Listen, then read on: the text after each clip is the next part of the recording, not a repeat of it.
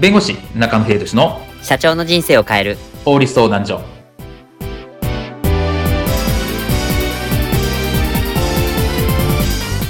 こんにちは弁護士の中野秀俊です。こんにちはアシスタントの堀内隆です。この番組は IT 専門の弁護士中野秀俊がこれはすぐに使える法律主に企業法務の知識を分かりやすくそしてちょっとコミカルにお伝えする番組です。よろしくお願いいたします。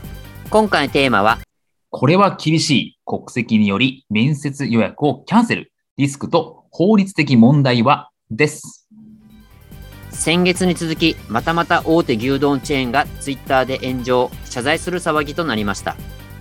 今度は日本生まれ日本育ち日本国籍のハーフの方に対して、まあ、一方的に面接キャンセルのお祈りメールを送り、まあ、このその文面がさらされて炎上してしまいました。この問題一体この何が問題だったのでしょうか？法律的問題の側面やそれから炎上に至るまでのリスクについて今回はお話を伺いたいと思います。では、国籍と雇用のケースについてこういったシーンはありませんでしょうか？社長、今度面接に来る予定の方のリストです。おお、ありがとうよ。どれどれ？ん？どうしたんですか？この、現ダブドリという人がいるが何者？うん、初めて見た名前の人ですね。だよな。経歴は国立鳥大学理科三類入学。獣医学部卒業ってなんかすごいけどそんな大学あったっけ？うんまあ僕は聞いたことないですね。なんかすごそうだけどどこの国の大学だよ？少なくとも日本じゃないな。日本人なのか？社長今は国籍で雇用差別はしてはいけないんですよ。ま、まあまあ分かってるよ。だけど就労ビザとかかな。そこは確認した方がいいですよね。面接にて。こんにちは、ダブドリです。おい、堀高。ど、ど、どう見ても外見鶏だよな。そ、そのようですね。エクセルもワードもお任せください。何でもやります。その代わり、おやつをください。あ、あ、あの、つかぬことを伺いますが、ダブドリさん、お国はどこですか？社長、それは聞いちゃダメっすよ。鳥国です。そんな国あったの？今回のテーマは、これは厳しい国籍により面接をキャンセル、リスクと法律的問題はについてお話を伺います。はい。えっと、今回も大手牛丼チェーンのがまた炎上したというちょっとニュースが流れました。まあ、きっかけはあの5月3日ですね、こうちゃんちゃんさんというこのツイッターの、えー、投稿がありまして、ハーフだけど日本生まれ、日本育ち、国籍日本なのに、向こうから急に説明会キャンセルされたんだけど、という、まあ、お祈りメールをもらったことで怒りの投稿が、あの、されていました。で、その吉野家さんですね、あの文面がこうさらす、そのお祈りメールの文面がさらされてっていうところがありました。で、まあ、炎上を受けて、この吉野家さんの弁明がちょっとあったんですけど、まあ、あの、国籍を問わず、まあ、将来、この幹部候補として、この教育に基づいた雇用を主としていますが、このビザの取得を前提することが採用対象の条件となっておりますというところで、まあ、最近ちょっと非常に困難でもあり、まあ、内定取り消しをせざるを得ないことも一定程度あったことから、まあ、外国籍の方に対しては、ちょっと採用しても、ね、就労ビザの関係があってなってしまうのが気の毒かと、まあ、思われたみたいでして、まあ、それを取り消しを送られたということだったといいますか、こう参加をこうやむなくお断りしていたということが、まあ、弁明としてありましたと。で、一応説明が不足していたことがあって、連絡にも不備があったことに対しては、あの謝罪をされていましたという、まあ、ちょっと、まあ、言い訳 に近いのかなというところもありました。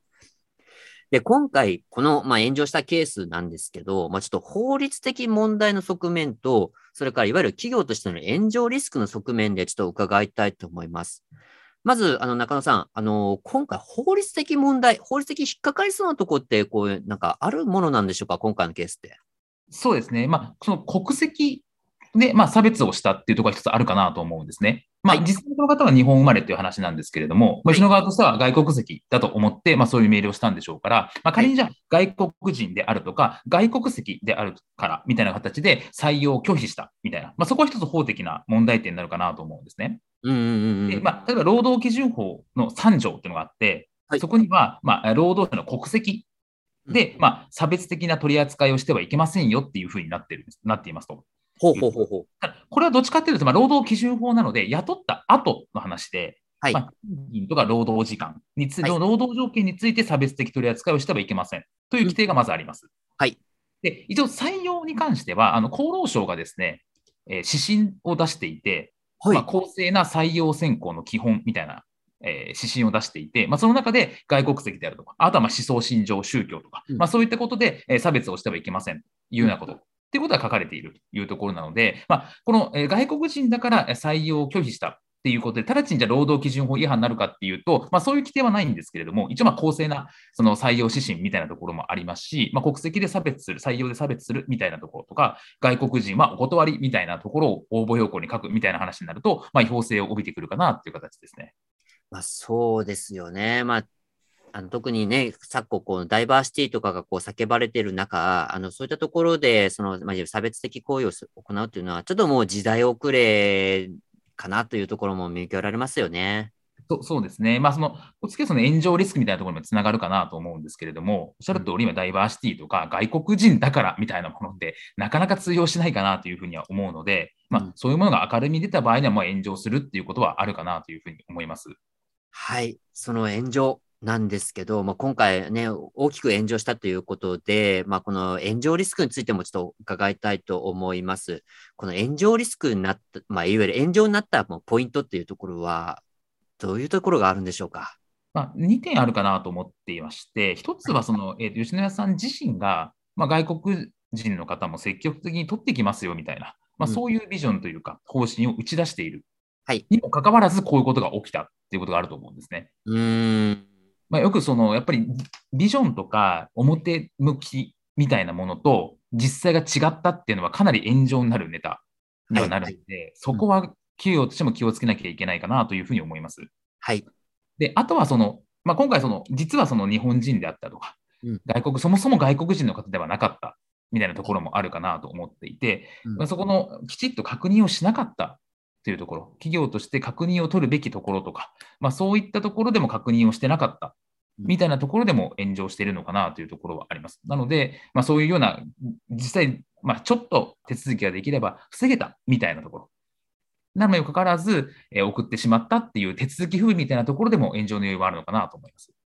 あそうですよね。まあ、もしかしたらなんですけど、これちょっとね、言ってはいけないところかもしれないですけど、例えば名前だけで判断したとか、なんかその居住地が、まあ、例えば外国だったから、その時、あの、居住地が外国だったから、その外国籍だったんじゃないかとかっていうふうに、まあ、一方的に判断してしまったっていうところがね、大きかったのかなとも思いますね。なので、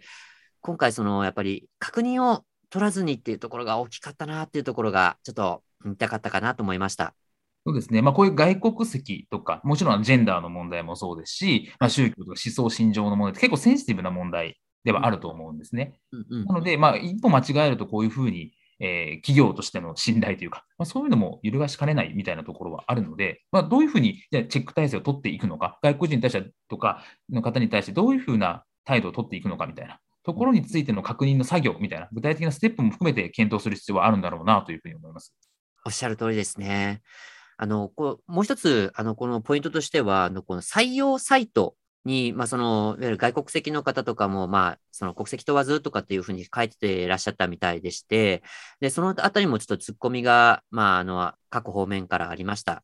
で、まあ、実際採用サイトに今どのように対処したらよいかっていうところっていうのを、ちょっと、僕からちょっと2つちょっと説明したいなと思いまして、まあ、一つは、まあ、今回その外国籍の方の就労ビザの問題っていうのがあると思うんですけど、このいわゆるビザのま要件とか、そのあたりというのを、あの採用サイトによくある、このよくある質問とか、そういったところにきちっとこう、できる限り明記していただいた方が、あの、リスクヘッジにはなるかなと思います。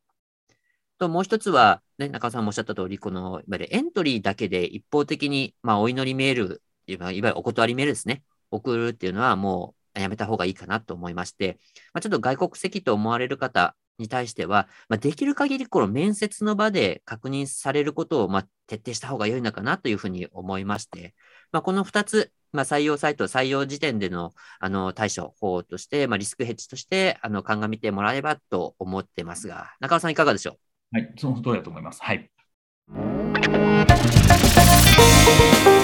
今回の弁護士中野秀俊の社長の人生を変える法律相談所はお役に立てていただけましたでしょうか？企業活動において気がつかないうちに違法になっていることやちょっとした法律の知識があれば一気に打開できるそんな法律のエッセンスをご紹介していきますのでこの番組をフォローいいねをお願いいたしますよろしくお願いいたします。ではまた次回をお楽しみにありがとうございました。ではまた。